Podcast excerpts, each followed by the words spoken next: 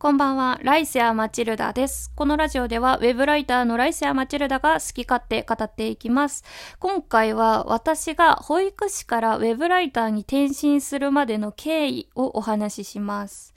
はい。まず前情報として、私は元保育士なんですけれども、入社しておよそ1ヶ月で適応障害と診断されました。で、適応障害と診断されてから同じ系列の保育園に移動することができたんですけれども、移動しておよそ半年後にうつ病と診断されました。はい。で、うつ病と診断されて数ヶ月後にその会社を辞めています。はい。今回のお話はその1社目を辞めてからのお話になります。1社目を辞めてからね、私1ヶ月間くらいプー太郎のね、時期がありまして、まあその期間は、あの、病院行ったり、あの、好きな時間に寝たり、本を読んだり、まあちょっと旅行に行ったりみたいな感じで好き勝手過ごしていました。で、ゴールデンウィークぐらいになって、よし、転職活動をしようということで動き出して、無事、新しい保育園に入社することができました。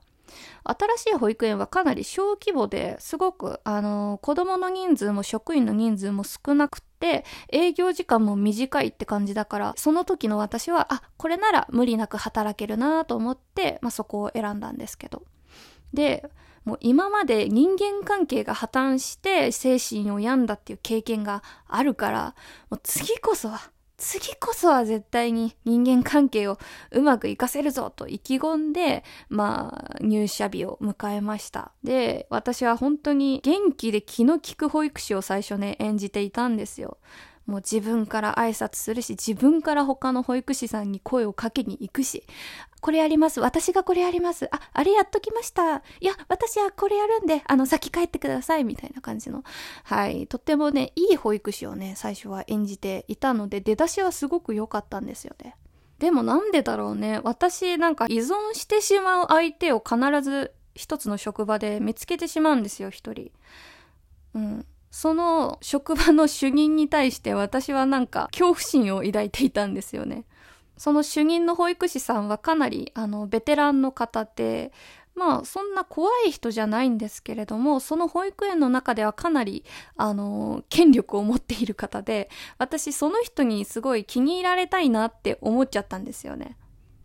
なんだろうな、力が強い人にごますりたくなる欲っていうのは多分私にすごいあるんだと思う。なんでだろうね。わかんないけど。で、まあ、ごますってたんですよ。最初はさ、すごい気の利く元気な保育士を演じていたからすごく気に入られたのね。ああ、あなたよくやってくれてるわね、みたいな感じで関係はかなり良好だったんですけど、まあ、だんだんあれなんですよね。保育館の違いだったり、あの、私がこうやった方が効率よくねみたいなことをやっちゃうと、いや、この保育園ではそういうやり方やってないから、みたいな感じで、こう、だんだん私が地雷を踏んじゃったりして、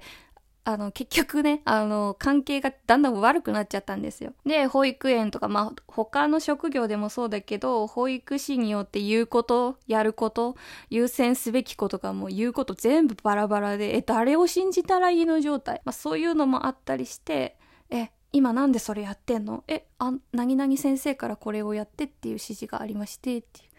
えー、なんでそんなんやってんの？意味わかんないみたいな感じで、なんか、だんだんイチャモンつけられるようになって、まあそれは多分私の確認不足だったり、あのー、選択ミスだったりっていうのも多分あったと思うんですけど、まあそういったちっちゃなことの積み重ねで、だんだんその主任の保育士さんと関係が悪化してっちゃったんですよ。私その主任の保育士さんとあの、同じクラスを受け持っていたんですよ。まあ、複数担任制って言うんですけど、まあ、二人くらいの先生がその一つのクラスを一緒に見ますよっていう、あの、タイプだったので、私その主任の先生から離れることができないんですね。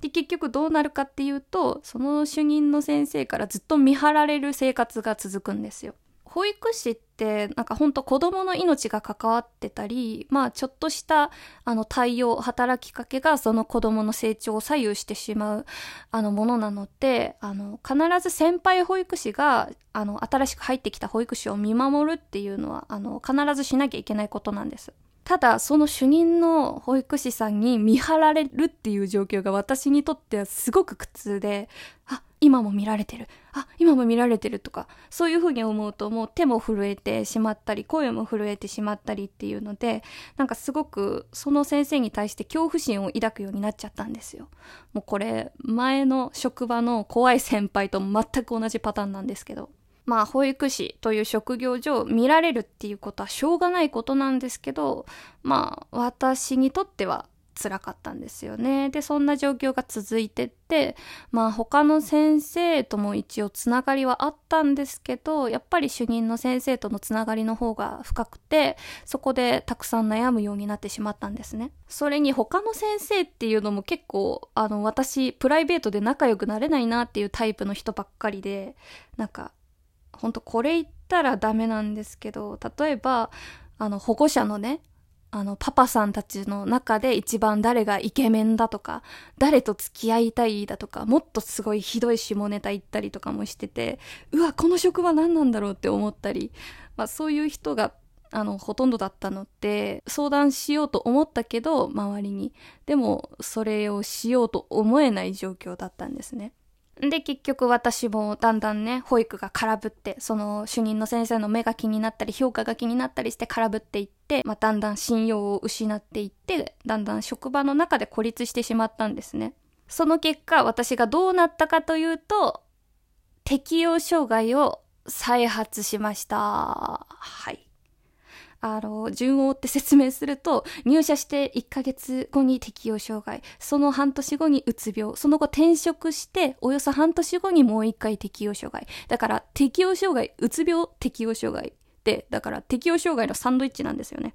もう眠れない、食べれない、体がだるい、めまいがするっていうので、もう心身ともに限界でしたね。まあ、心も病んでいたんですけど、やっぱり小規模な保育園って本当に部屋が狭くて子供の声がキンキン耳に響いて頭痛くなったりとか、なんかもうそういう環境的なストレスも結構大きかったんですね、今回の場合は。で、体が本当に動かなくなってしまったり、涙が止まらなくなったりとかで、ああ、これはまたダメだと思って心療内科行ったら案の定適応障害と診断されましたね。で、その職場も辞めて、まあ、2ヶ月くらいはずっと闘病生活してましたね。通院して、あの、お薬も処方してもらいましたね。抗うつ剤と睡眠薬をもらって、まあ、薬を飲んで寝てっていう生活を過ごしていました。その薬も本当に多分自分に合わなかったのかな強くってもう薬飲んだ日は一日起き上がれないみたいな日がずっと続いてましたね。まあそんなこんなで、あの、社会をね、ドロップアウトして、ああ、もう自分って社会不適合者なんだ、なんてダメな人間なんだ、と思ってずっとこう、あの、絶望してましたね。自分の不甲斐なさと、あと変なプライドがあったんで、自分だってうまくやれるみたいな。でも全然うまくできなかったから、あ、自分ってほんとダメ人間で使えないんだと思って、結構凹んでましたね。結構凹んだっていうか、うん、なんかもう人生のどん底でしたね。はい。で、そんな闘病生活が2ヶ月くらい続くと、やっぱり何かしてないと不安っていう状況になっちゃうんですよ。ずっと働いていたからね。でも何かしたいけど、こんな体じゃバイトもできないし、どうしようっていうので、ネットで人に会わない自宅、仕事みたいなキーワードで探したら、あの、ウェブライターっていう仕事があるらしいってことを知りまして、で、ウェブライターって何だろうと思ってそこからまた検索したり、ウェブライターの人のブログとかを読んでたりすると、まあ、フリーランスという働き方がある。ということを知って、そこからいろいろ調べました。フリーランスになるためにはどうしたらいいとか、ウェブライターになるためにはどうしたらいいとかを調べ始めて、まあ、クラウドソーシングサイトに登録してそこから仕事を受注すればいいという文章があったので、まあ、その通りにやりましたね。私の場合、クラウドソーシングサイトのクラウドワークスというところに登録して、そこから、まあ、仕事を受注するようになりました。もう最初はアンケートに答えて数十円とか、なんか3000文字くらい書いて500円、200円とかなんか、本当に日給何百円で過ごしていたんですね、最初の頃は。それでも自宅にいながら仕事ができるっていうことに対してすごく手応えを感じていました、私は。文章を書くのも苦じゃなかったし。